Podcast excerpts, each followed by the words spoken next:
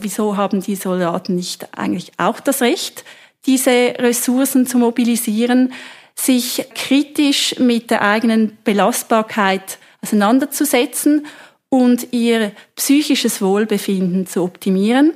Wenn man auf das Individuum achtet, hat jeder Mensch das Recht, an seiner eigenen Belastbarkeit zu arbeiten. Hallo bei Positiv Führen, dem Podcast von und mit mir, Christian Thiele. Mehr Leistung, mehr Glück, mehr Erfolgserlebnisse und mehr Sinn erleben im Job. Ich helfe euch auf dem Weg dahin. Und zwar mit System. Als Coach, als Teamentwickler, als Trainer unterstütze ich Chefinnen, Projektleiterinnen, Führungskräfte mit und ohne Titel und alle, die irgendwie Verantwortung haben und wie gesagt mit System, auch wenn euch mal gar nicht positiv zumute ist. Und darum geht es auch in diesem Podcast. Das Thema dieser Folge, positives Führen, Stärken, Stärken und Werte, Wertschätzen bei einer Organisation, bei der man das vielleicht gar nicht erstmal vermuten würde, nämlich beim Schweizer Militär. Ich habe dazu mit Dr. Nadine Eckimann-Sanetti gesprochen. Sie ist Offizierin bei der Schweizer Armee, genauer gesagt an der MILAG, in der Militärakademie der ETH Zürich. Da ist sie in der Dozentur Militärpsychologie und Militärpädagogik, hat auch zu positiver Psychologie im Militär ihre Doktorarbeit geschrieben. Was heißt für Sie positives Führen beim Militär? Positive Führung in der Armee heißt sich vertrauen, sich im Führungsalltag auf die Stärken ausrichten, über die Sinnvermittlung führen und wie in anderen Anwendungsbereichen und in der Privatwirtschaft auch setzt die positive Führung beim Militär bei der positiven Grundhaltung an. Das heißt nicht defizitorientiert, sondern stärkenorientiert. Und positive Führung beim Militär setzt insbesondere den Schwerpunkt auf Werte, weil die Armee insgesamt als werteorientierte Organisation angeschaut werden kann. Da sind eben Werte wie Auftragserfüllung, Loyalität, Integrität, Sicherheit, eben Werte und Begriffe, die einen hohen Stellenwert haben. Und so wird auch in der Praxis über diese Werte geführt. Macht eine positive Führungskraft beim Militär was anderes als eine positive Führungskraft in einem Krankenhaus, in der Privatwirtschaft, vielleicht auch in einem Verein? Eine positive Führungskraft in der Armee, würde ich sagen, macht nicht etwas komplett anderes als eine Führungskraft in einem anderen Bereich, weil eine Führungskraft in der Armee eben auch Menschen führt, weil die Armee aus Menschen besteht, unterschiedlicher Prägungen, wie auch in einer anderen Organisation. Und so ist es eben die Aufgabe, idealerweise eben als positive Führungskraft auf diese unterschiedlichen Prägungen von Menschen einzugehen. Und die Armee unterscheidet sich in diesem Punkt sicher nicht. Ich denke doch, die Schwerpunkte variieren, eben dass die Werte bei uns in den Reglementen auch verankert sind und eben dann auch das militärische Zusammenleben über Traditionen und eben Gepflogenheiten. Sie schreiben in Ihrer Dissertation, das militärische Umfeld ist ein natürliches Zuhause für Konzepte der positiven Psychologie. Ja, Erklären genau. Sie mal, wie meinen Sie das? Ja, die Armee erlebt man ja eigentlich grundsätzlich nicht als positiv. Wenn man sich ja vorstellt, dass Unwetter passieren, äh, Katastrophenfälle und die Armee dann beispielsweise dort an der Front in Einsatz ist oder eben dann Kriegseinsätze. Das sind Bilder, die man grundsätzlich im Einsatz nicht als positiv erlebt oder beschreibt. Und äh, so liegt es eigentlich auf der Hand zu fragen, ja, warum ist denn die Armee ein positives Umfeld oder eine positive Institution? Und das kann ich ebenso nur bestätigen, dass die Armee ein natürliches Zuhause ist für die positive Psychologie, weil erstens einmal die Armee aus jungen, tauglichen, dann doch vermehrt männlichen Armeeangehörigen besteht, die grundsätzlich motiviert und auch gesund in ihren Dienst einsteigen, ist eigentlich doch eine Möglichkeit, im positiven Bereich anzusetzen. Und gleichzeitig ist die Armee ein Unternehmen, eigentlich eine Expertenorganisation und die Armee hat jetzt auch ihre Herausforderungen wie andere Unternehmen auch in sehr monetär restriktiven Zeiten, wo man vermehrt auf das Humanpotenzial achten muss, diesem Sorge tragen muss und über die positive Psychologie eben in diesem Umfeld Armee sehr viele Möglichkeiten hat. Und ergänzend kann man noch sagen, dass das Thema Charakter und Wertevermittlung dann doch einen sehr hohen Stellenwert schon hat in der Armee über eben Grundlagen, die man im dienstlichen Bereich hat und auch über Traditionen und Auseinandersetzungen und Normen. Ein schmucker 80er-Jahre-Bau in seiner ganzen Schönheit. Hoher Zaun, dahinter Kadetten, die in Flecktarn und mit Maske auf dem Gesicht über den Hof rennen zum Appell. Wir sind in der Kaserne Birmensdorf westlich von Zürich im Kanton Zürich. Eine ganz normale Ausbildungskaserne ist es. Einerseits äh, Infanteristen und Offiziere werden hier aus- und fortgebildet und auf der anderen Seite in einem schmucken Nebengebäude ist die positive Psychologie zu Hause, nämlich in der Militärakademie.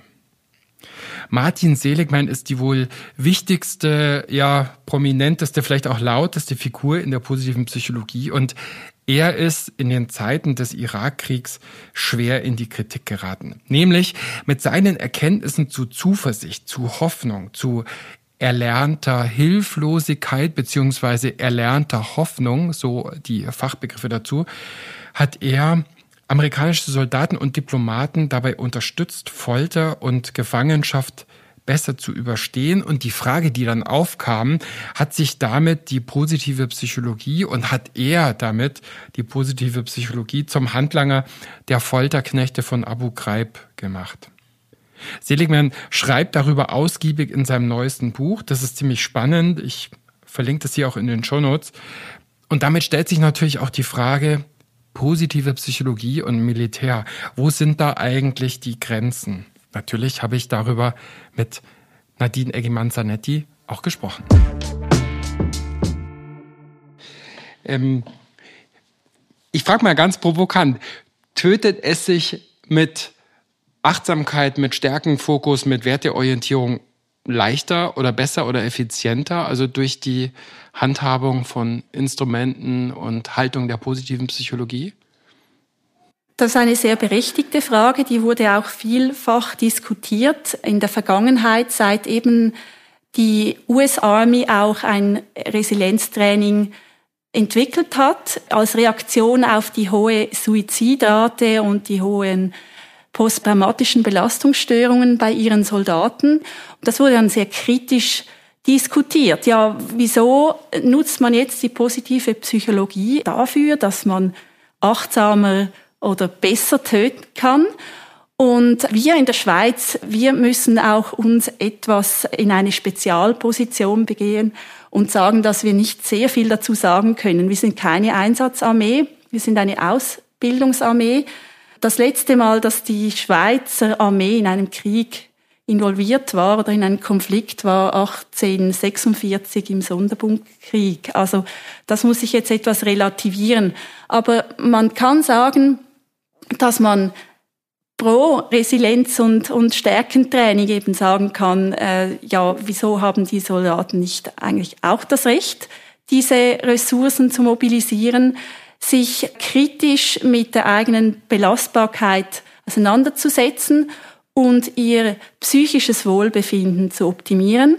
Wenn man auf das Individuum achtet, hat jeder Mensch das Recht, an seiner eigenen Belastbarkeit zu arbeiten, unabhängig davon, was der Auftrag ist. Aber was äh, eben sehr kritisch diskutiert wird, ist eben die Frage, wie nutzt man dann dieses Resilienztraining? Man hat auch gesehen, dass die Organisation an sich, also eine Armee, wenn sie Resilienztrainings eben durchführt, sich auch etwas aus der Verantwortung ziehen kann, also sehr individuumsfokussiert ist und, und man sagen kann, ja, wir haben ja unsere Leute trainiert, wir haben sie fit gemacht für den Einsatz und dann äh, sind wir fein raus. Und Trotzdem, es gibt sehr viele Personen, die dann aus dem Einsatz zurückkommen, äh, trotz Auseinandersetzung und auch trotz einer sehr guten Vorbereitung und haben ihre, äh, vielleicht ein besonderes Erlebnis, ein sehr kritisches Erlebnis gemacht und dann diese Stärke zu haben, ja, ich habe jetzt trotz dem Resilienztraining und trotz dieser Auseinandersetzungen und einer sehr guten Vorbereitung vielleicht nicht, vielleicht nicht die richtige Entscheidung zu, getroffen, stimmt vielleicht dann etwas an mir nicht. Und diese Aufklärung über diese eben kritische Auseinandersetzung, diese Aufklärung zu diesem Spannungsfeld ist sehr wichtig. Also, dass man sich Gedanken macht zu solchen Fragen, ist auch im Training von zukünftigen Einsätzen in der Armee sehr wichtig. Wenn ich Sie richtig verstehe, was Sie auch schreiben in einem Artikel, ich darf Sie zitieren, im Bereich der militärischen Führung, Ausbildung und Erziehung kann die praktische Umsetzung der positiven Psychologie einen Mehrwert generieren. Also im, im Bereich der Führung, Ausbildung und Erziehung. Das heißt, den Kampf, den Einsatz haben Sie da jetzt gar nicht unbedingt im Fokus. Ja, das ist jetzt ausgehend von der Situation in der Schweiz so. Also die Schweizer Armee ist insofern eine Versicherung und wir hoffen, dass wir diese Versicherung nie benötigen. Und so ist eben auch die Sinnvermittlung dann herausfordernder, eben dann wirklich unmittelbar äh, den Sinn und Zweck der Aufträge zu vermitteln, ist schwieriger, als wenn es dann so wie in einer amerikanischen Armee wirklich ist, dass man als Berufssoldat in den Einsatz geht. Also wir in der Schweiz, wir sprechen schon sehr häufig von einer Ausbildungsarmee, obwohl dann diese Begrifflichkeit, wenn man es streng genommen anschaut, natürlich nicht gibt. Aber wir fokussieren uns auf das Training und auf das Training der Abläufe im Hinblick auf Einsätze. Ich habe ehrlich gesagt ein bisschen spezielles Verhältnis zum Militär. Ich habe damals 1992 gegen den Golfkrieg demonstriert in der Schule. Es war angeblich die erste Demo in meiner Heimatstadt seit 1933. Ich habe dann auch den Faschingsball von uns Abiturienten verweigert. Das ging aus meiner Sicht irgendwie im Krieg nicht. Nach dem Abi habe ich dann Zivildienst gemacht, habe den Kriegsdienst verweigert und zwar echt aus Überzeugung, habe einen echten Besinnungsaufsatz für meine Verweigerung geschrieben, habe äh, antike Philosophen irgendwie nochmal gelesen, mit meinem Religionslehrer darüber gestritten. Dann haben mich die Balkankriege Mitte, Ende der 90er Jahre total mitgenommen. Ich habe mitgelitten, wie Joschka Fischer sich als Außenminister für den Kosovo-Einsatz mit Farbbeuteln hat bewerfen lassen müssen. Und ich habe meine Meinung dann komplett geändert. Ich bin zu dem Schluss gekommen, dass Pazifismus, der, der Verzicht auf jegliche Gewalt, auf jegliche Armee, auf jegliches Militär in der Welt, wie sie ist, keine verantwortliche Lösung sein kann, gerade auch aus deutscher Sicht. Habe meine Verweigerung zurückgezogen und bin sogar für eine Woche in die Panzertruppenschule in Munster eingezogen worden. Als Oberleutnant der Reserve habe ich da einen vorläufigen Dienstgrad bekommen. Zum Glück für unser Vaterland wurde daraus keine dauerhafte Verwendung und ich war dann auch sehr gegen die Abschaffung der Wehrpflicht. Von dem her ist es für mich jetzt sehr besonders und sehr speziell, mich mit der positiven Psychologie im Militärkontext zu befassen. In dieser Ausbildung, in diesem Training, auch in der Rekrutierung von Personal und ja. von Führungspersonal, welche Rolle spielen da die Stärken, was ja ein Eckpfeiler der positiven Psychologie ist? Da spielt die positive Psychologie eine große Rolle. Ganz sicher kann man jetzt, wenn man bei der Selektion beginnt, eben sagen, dass dort bereits der Fokus auf die Stärken passiert oder dass man bereits bei der Rekrutierung auf das schaut, was da ist und nicht auf das Defizit, das eine Person mitbringt. Wir haben ja an der Dozentur an der Militärakademie eine hohe Kompetenz im Bereich von Assessment Centern. Also wir selektionieren unsere Studenten, die anschließend an der Militärakademie der ETH Zürich studieren, auch selber. Bereits in diesem Assessment Center, jetzt als konkretes Beispiel, fokussieren wir ganz bewusst auf die Stärken. Wir haben ein stärkenorientiertes Kompetenzprofil, wir haben Anforderungsdimensionen, die dann sehr neu am Verhalten liegen, die in der Verhaltensbeobachtung erfassen, was die Person in den einzelnen Simulationen, sei das ein Mitarbeitergespräch oder eine Unterrichtslektion, dass man schaut, was die Person hier dann im Verhalten zeigt. Und auch die Entwicklungshinweise, die dann im anschließenden Gutachten erfasst sind, die sind sehr stärkenorientiert. Und das ist so auch die wichtige Grundhaltung, die wir als Wertschätzung gegenüber den Kandidaten auch vermitteln möchten. Eigentlich unsere wichtigste Botschaft, dass wir darauf achten und eben uns orientieren, was die Personen mitbringen. Und ich denke, man hat in der persönlichen Karriere, Berufskarriere sehr wenig die Möglichkeit, dass man von verschiedenen Personen aus der Privatwirtschaft wie auch aus dem Militär dann beobachtet und beurteilt wird und dann ein stärkenabgestütztes Feedback bekommt. Und das ist so ein Beispiel, wie wir die positive Psychologie so als Grundhaltung umsetzen in unserem Arbeiten.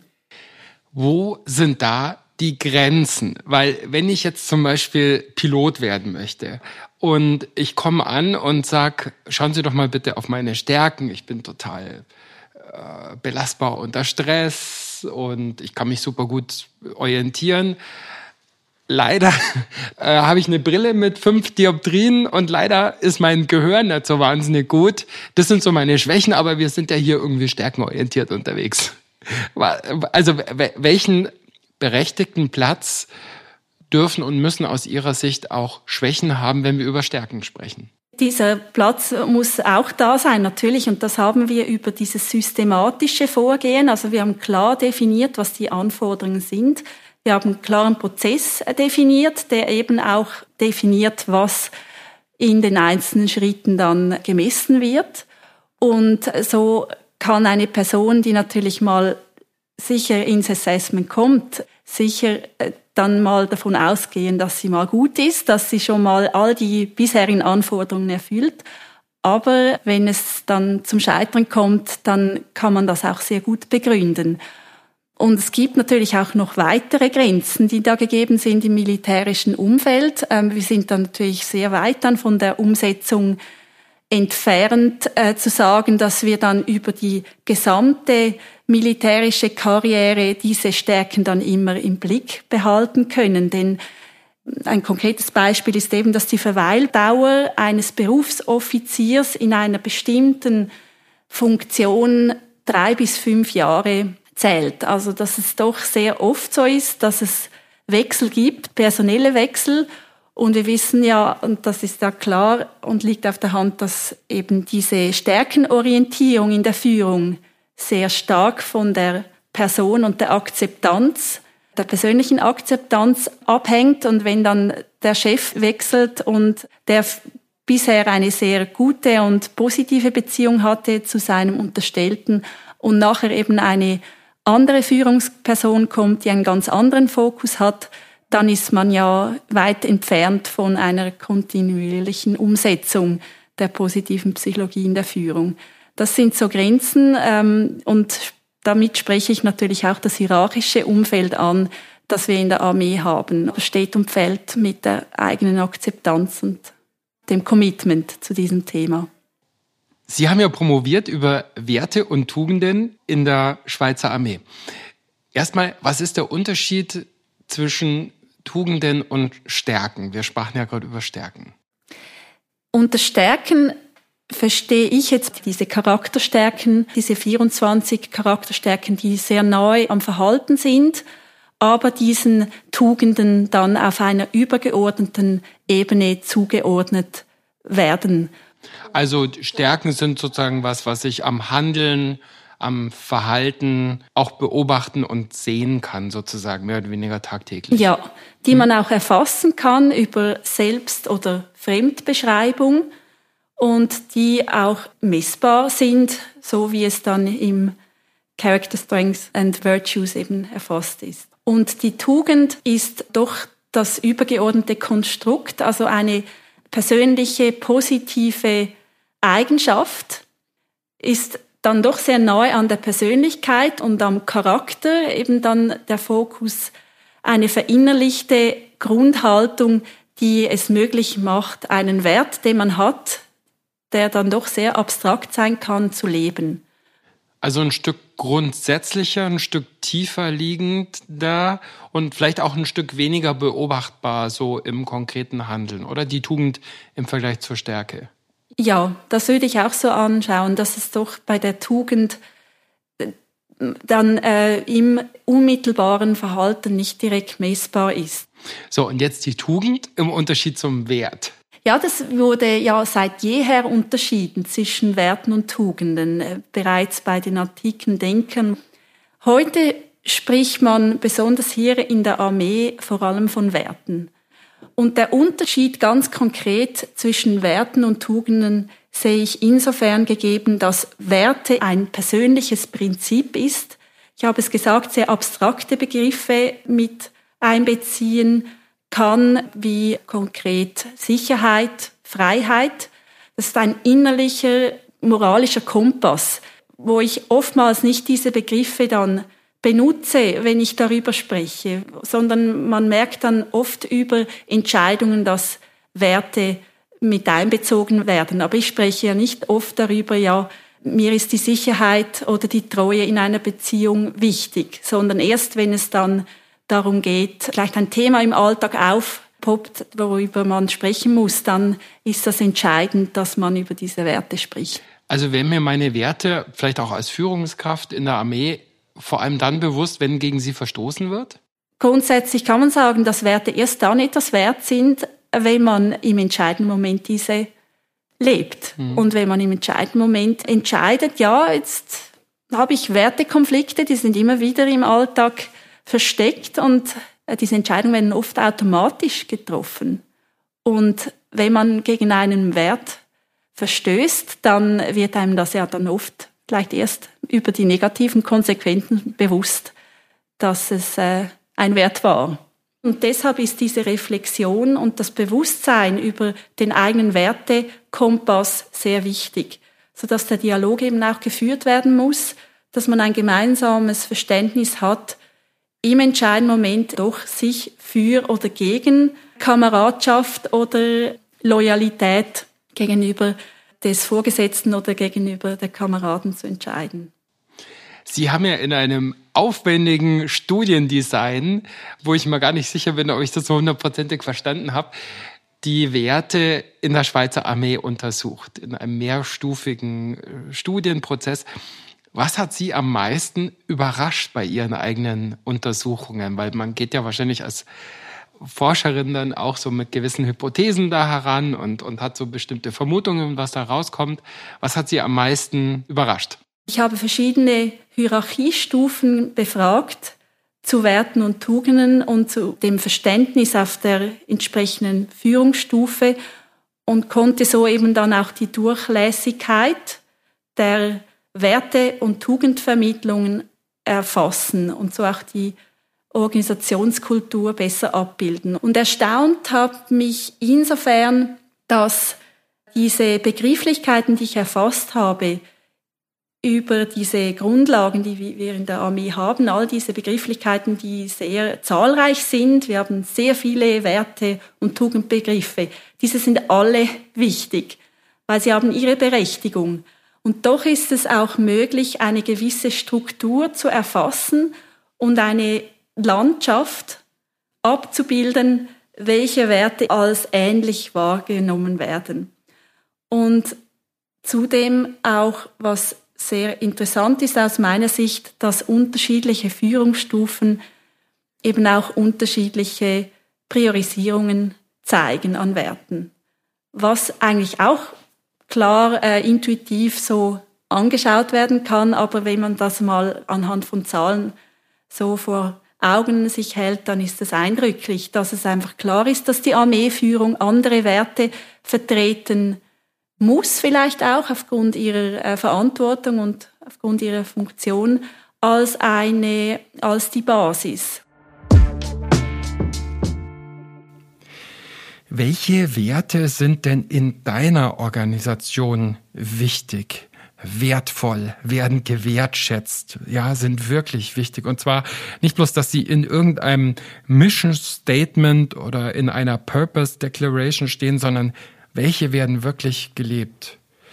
Welche werden vielleicht propagiert, gefordert, nach außen getragen, aber nicht wirklich gelebt? Welche Werte stehen vielleicht in deiner Arbeit miteinander in Konflikt manchmal? Keine Ahnung, Präzision, Gründlichkeit, Genauigkeit auf der einen Seite versus Innovation, Veränderung auf der anderen Seite. Wie gehst du mit diesen Wertekonflikten, mit diesen Wertedilemmata um? kannst ja mal drüber nachdenken und in einer der nächsten Folgen gehe ich nochmal intensiver auf das Thema Werte ein. Meine Erfahrung ist, dass Führungskräfte, die ihre Werte für sich klar haben, häufig auch in Entscheidungssituationen klarer und besser entscheiden und dass sie auch durch Zeiten von Ungemach, Ungewissheit, Umbruch viel besser, viel resilienter kommen, wenn sie sich ihrer Werte gewiss sind. Mit Nadine Eckimann-Sanetti habe ich darüber gesprochen, wie denn die Schweizer Armee so mit ihren Werten umgeht und welchen Wertekanon sie so einfordert oder auch nicht einfordert.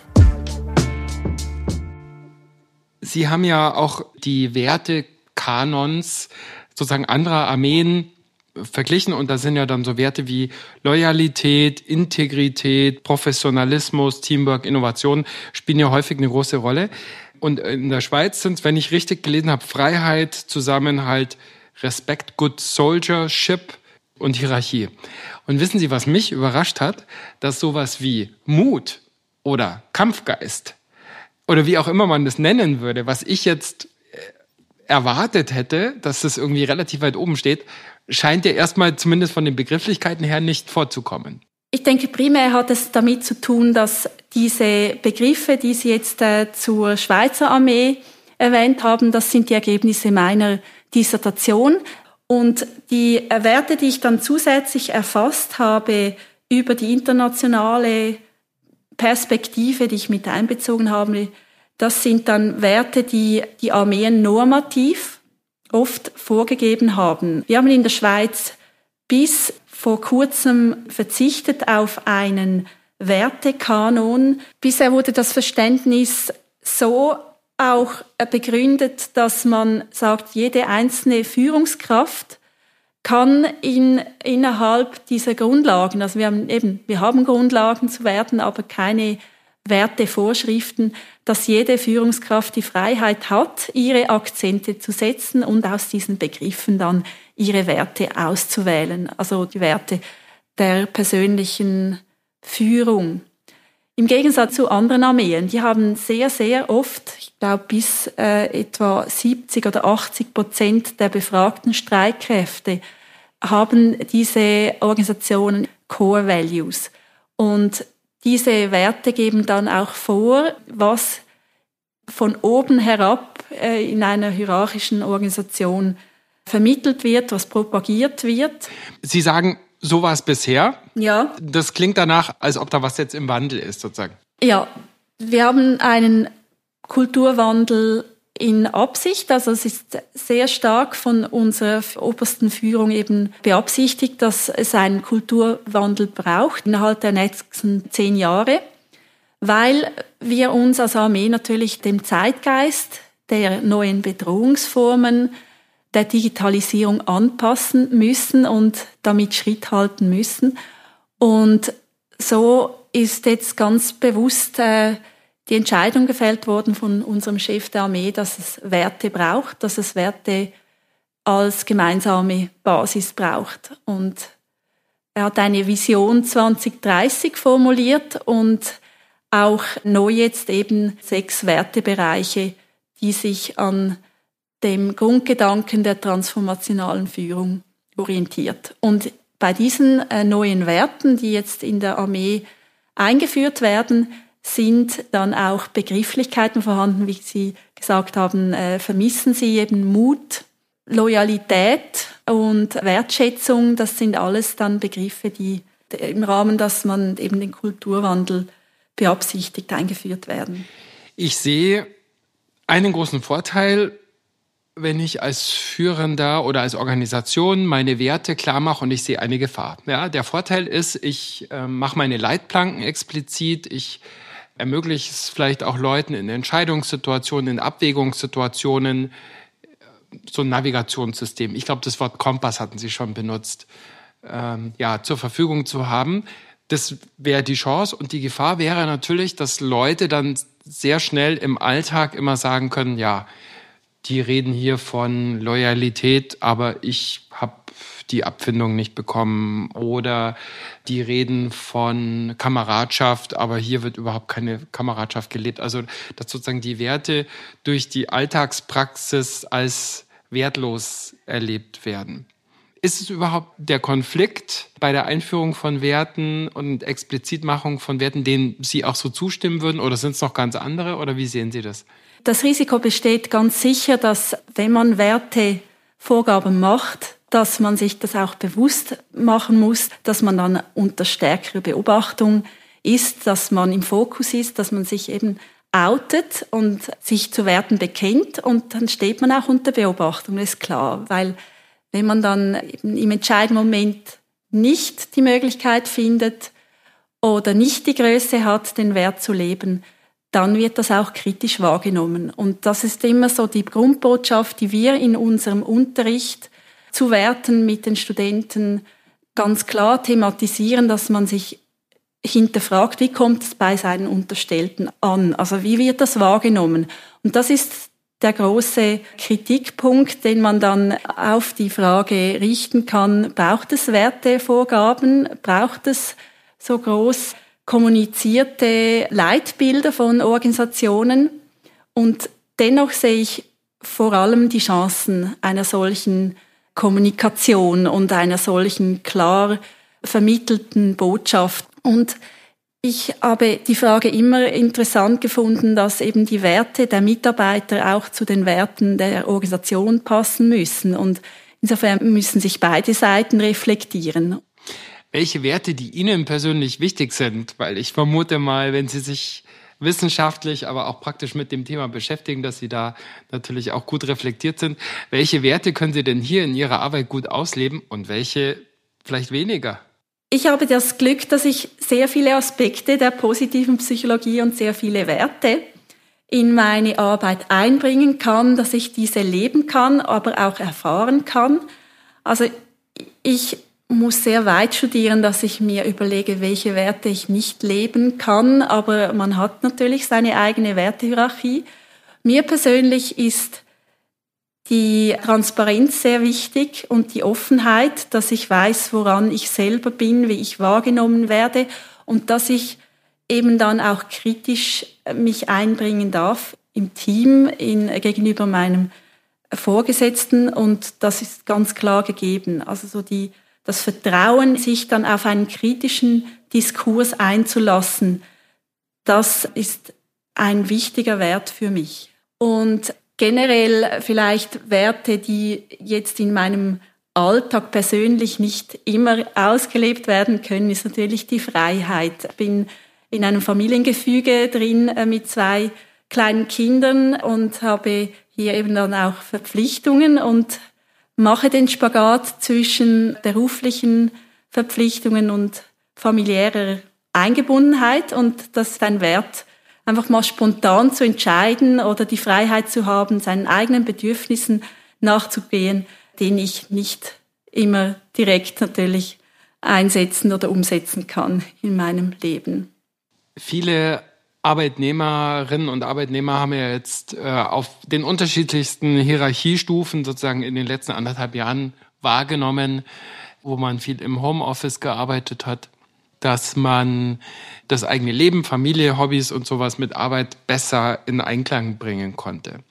Wie gut ist da die Schweizer Armee als Arbeitgeber, um diese, ja, auch Wertekonflikte sozusagen auf eine gute Weise den Leuten zu ermöglichen, dass sie die gut austragen können? Und was sind die Grenzen vielleicht auch? Das ist eine Frage, die man generell jetzt aus Sicht der Organisation Schweizer Armee nicht eben allgemein beantworten kann, sondern es ist jetzt bei uns in der Armee natürlich die große Herausforderung, dass wenn ein Berufsoffizier Teilzeit arbeiten möchte, dass das eigentlich dann rasch an Grenzen stößt. Und das Thema New Work und Flexibilität am Arbeitsplatz, da muss sich die Armee natürlich auch weiterentwickeln, denn wir haben ja mit den Erwachsenen, mit den jungen Erwachsenen, die in die Armee eintreten, als junge Rekruten eben auch die neue Generation, die nachkommt und neue Bedürfnisse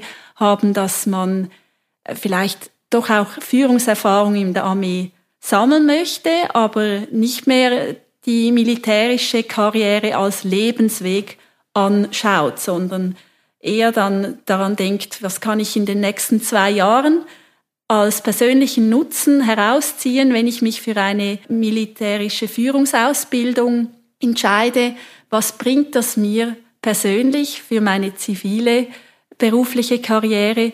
Und da ist die Armee sehr stark auf diese Themen sensibilisiert und versucht eben dann auch Lösungen zu bieten, attraktiv zu werden, eben dann, dass diese Themen wie Flexibilität, Vereinbarkeit von dem zivilen Weg und der militärischen Führungsausbildung unter einen Hut gebracht werden können. Wenn wir über positive Psychologie und über Positive Leadership sprechen, finde ich, da muss man auch über Ziele, über Wünsche, über Visionen sprechen.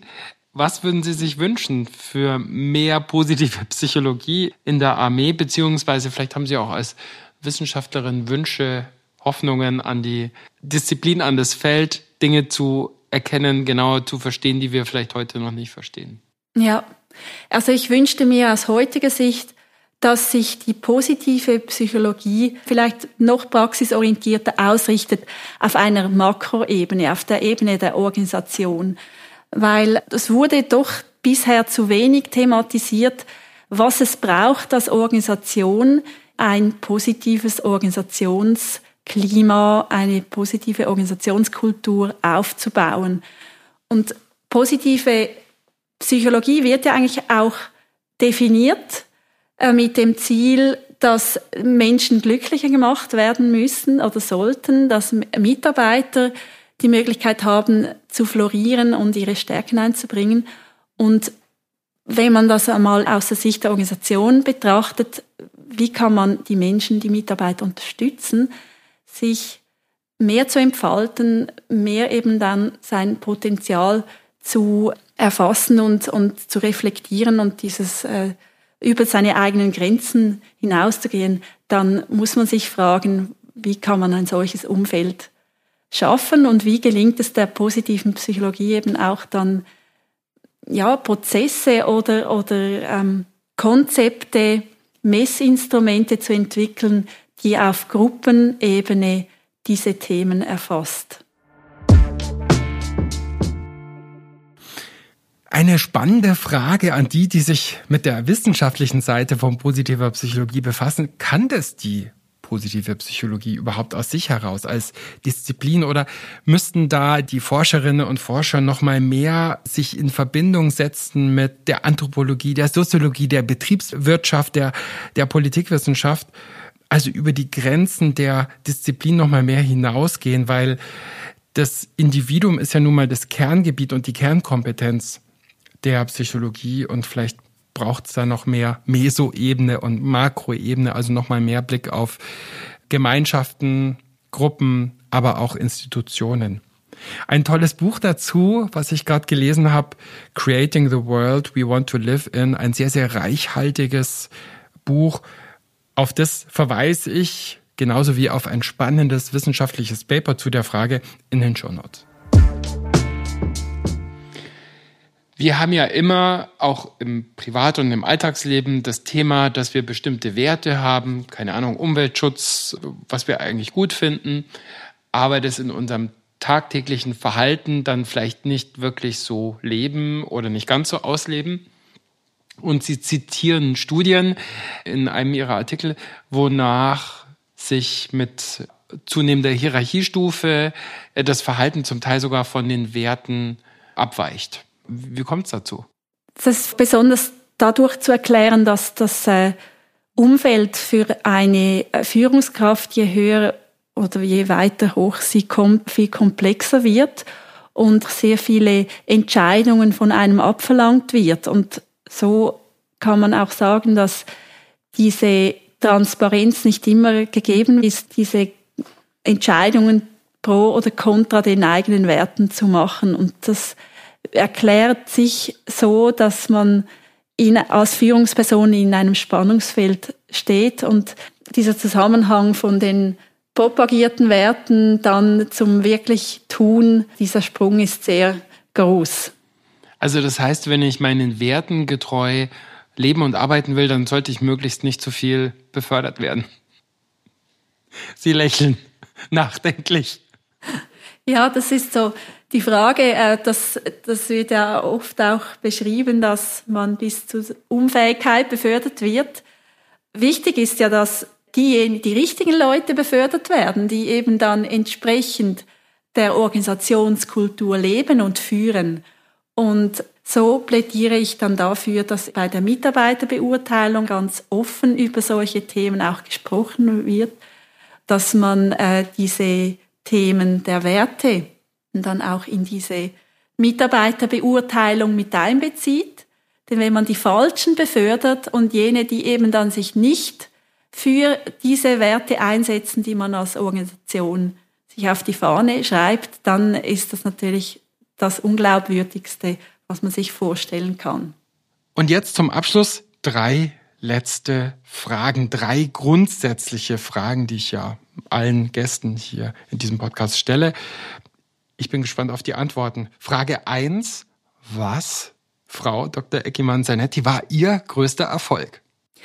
Mein größter Erfolg ist und war, dass ich über diese längere Zeit meine Dies mit vielen Herausforderungen, mit vielen Hürden und über diese verschiedenen Etappen, dass ich in dieser Zeit auch Mutter geworden bin, dass ich alles unter einen Hut bringen konnte, dass ich dieses Vorhaben geschafft habe und dass ich das gehaltvoll umsetzen konnte und meinen Weg gehen konnte. Ihre wichtigsten Stärken, die dürfen aus dem VIA-Katalog sein oder ganz anders benannt sein? Meine wichtigste Stärke, meine Signaturstärke ist sicher der Tatendrang, dass ich mich begeistern lasse in diesem sehr vielseitigen Umfeld der Armee diese Themen umzusetzen und dass ich diese Freiheit habe natürlich. Da fühle ich mich auch privilegiert und die Offenheit, sich auch flexibel anzupassen dem praktischen Umfeld und immer wieder auch diese Rollenvielfalt zu leben. Wir alle sind endlich, auch Sie und ich. Wofür soll man sich später mal an Sie erinnern? Dass ich nie abgehoben bin in meinem Denken und Handeln, in meiner theoretischen Auseinandersetzung und dass ich immer die Offenheit und hoffentlich auch die Sympathie hinaustrage in den Unterricht und diese Freude, die ich immer wieder spüre, wenn ich mit unseren Studenten dann eben eine Unterrichtssequenz zu den zentralen Themen durchführen darf und, und merke, dass es kein Einzelkampf ist, dass diese Themen dann eben nur gemeinsam bearbeitet werden können im Dialog, reflektiert, systematisch, aber doch auch immer mit dem Blick auf die Realität und die praktische Umsetzung. Und das wäre schon sehr, sehr schön, wenn das als Grundgedanke weiter gepflegt wird, auch wenn ich mal einfach meine Endlichkeit natürlich dann spüre oder das einfach Tatsache ist.